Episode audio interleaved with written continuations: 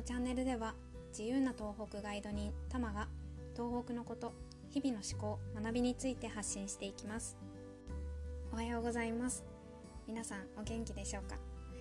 今日は東北を旅する時のポイントをお話ししたいと思います、えっと、先日他県に住むあの勉強仲間でありお友達っていう方から東北って修学旅行で行ったけど車がないと旅行って言ってもちょっと範囲が狭まって難しいイメージっていう意見をいただきました。うん、でこれ本当にはいごもっともっていう感じなんですよね。まあ、もちろんその車なしの方があの楽だなっていうエリアもあります。うん、でも行く場所によって車がないと1日で回るにはバタバタな旅になったりとか、けずに断念しなきゃいけないみたいな感じになります。であの本当にここ知っていてほしいんですけどあの東北って日の入りがすごく早いんですよで特に冬なんてもう本当に夕方4時ぐらいにはもう暗くなってきて6時とか7時でもう真っ暗みたいな感じになります、うん、だからあの電車旅したい時は特になんですけど、まあ、時間が取られてしまうので明るいうちに見見ておきたい場所などはあの前半に持ってくるとか行きたい場所で固まってそうな場所範囲はどこかとか大体でも計画しておくことをおすすめします。うん、で、まあ、電車とかバスも平日と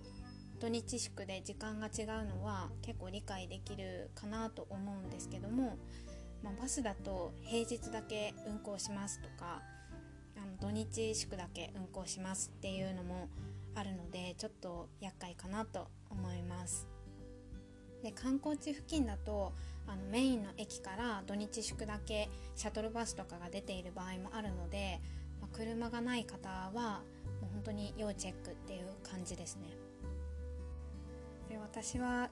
あの石灰なところがあるのであの海外から来た友達とかにあの東北ここに行こうと思ってるんだよねみたいなことを言われると、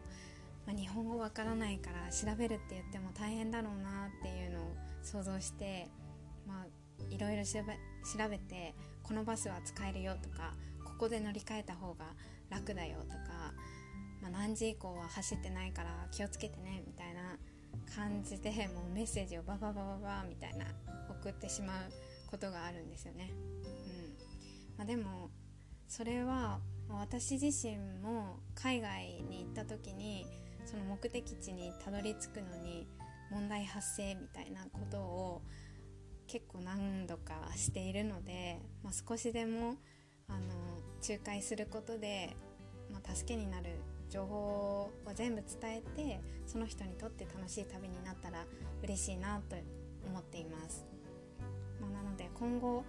本当にこのポッドキャストを聞いてくださってる方が興味あることに関する東北のお話とか、